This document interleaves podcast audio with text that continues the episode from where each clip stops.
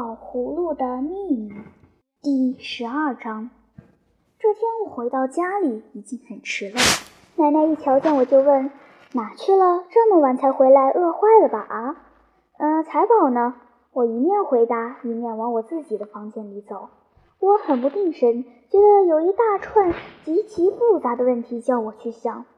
我连奶奶说了些什么也没听清楚，她老是那么唠唠叨叨的。他似乎在催我吃饭，接着又说：“爸爸今天下班以后还得开会。”他一面盘着腿坐在床上补着被子，一面隔着墙跟我说话。后来他还提到了一些什么事情，谁也听不明白。喂喂，我压着嗓子喊我的宝葫芦，到底是怎么回事？奶奶可又叫了：“小宝，菜给你们在屉里喽，看还热不热？”我吃过了，奶奶。喂喂，宝葫芦。哪儿吃的？奶奶又刨根问底了。在同学家。喂，那些金鱼是怎么回事啊？哪来的？宝葫芦在我兜里响了一阵，才听得他话的声音。你甭问，你甭问，不能问什么。你要什么我就办什么，你舒舒服服享受着就是。你不用伤脑筋去研究这个。可是，小宝，你跟谁说话呢？奶奶又在隔壁嚷。我吃了一惊，我心里说：“我跟谁说话？哎，奶奶，这个人你才熟悉呢，可就是不能告诉你。我当然不能这么回答，我只说没有谁，我念童话呢。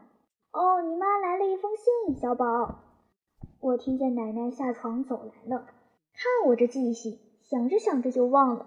你妈说明儿回来不了，又得耽搁几天呢。不错，妈妈给我们信上写着，她还得去跑两个区。我考了数学没有，成绩怎么样。我匆匆忙忙读完了信，就往桌上一放。可是我越有心事，奶奶就越哆嗦。那小宝，这是什么字？我好像没学过。你刚才念的我没有听准。哎呦，真是！你又跟你同学打架了吧？这么大的气！没有，奶奶，都是你，你老不按时间做事。今儿是星期日，可还老是得让我跟你上文化课。一点也不管人家有没有功夫，我星期二还得考数学呢。他老人家这才走了，一面嘟囔着这孩子怎么怎么的。可是，一会儿又打转回来，拿走桌上的信，一眼发现了我一桶鱼，又高兴了。哟，哪来的这么些金鱼？五金鱼，那得有一个鱼缸，把它好好养起来。嗯，得有鱼缸。奶奶一转身，桌上就出现了一个挺大的玻璃缸。也不知哪里来的水，溅得桌上都有水点，好像有谁扔进了什么东西似的。几条金鱼就在缸里游了起来。嘿，这个鱼缸也来得太心急了，幸亏奶奶没瞧见。奶奶大概又回到了她那炕上，嘴里可还跟我说着话。她担心妈妈会冷，因为妈妈出差的时候忘了带她那件毛背心，总是忙忙叨叨的。奶奶又叹了一口气，她又。惦念起妈妈来了，我知道，要是以前不说很远以前，就说今天上午吧，那我一看见妈妈的信，心里就会嘀咕：干嘛又不能按期回来？工作进行的顺利不顺利呀？老实说，我也想念妈妈，不过表面上不给露出来，因为我又不是女孩子。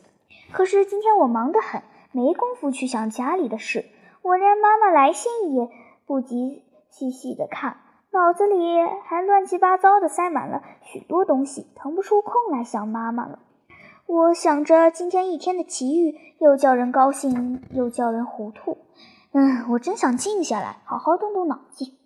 我刚这么约束着自己，一下子我又想起了老大姐，她能相信我吗？她不一定是我在吹牛吗？我瞧瞧金鱼，金鱼瞧瞧我，我说：哼，都是你。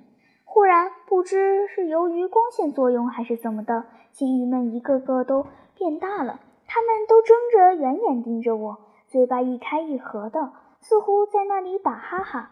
有一条金鱼尾巴一扭，一转身，就一个小水泡升到了水面上，啵的一声，接着又是那么一声，听起来有点古怪，好像在说一句什么话似的。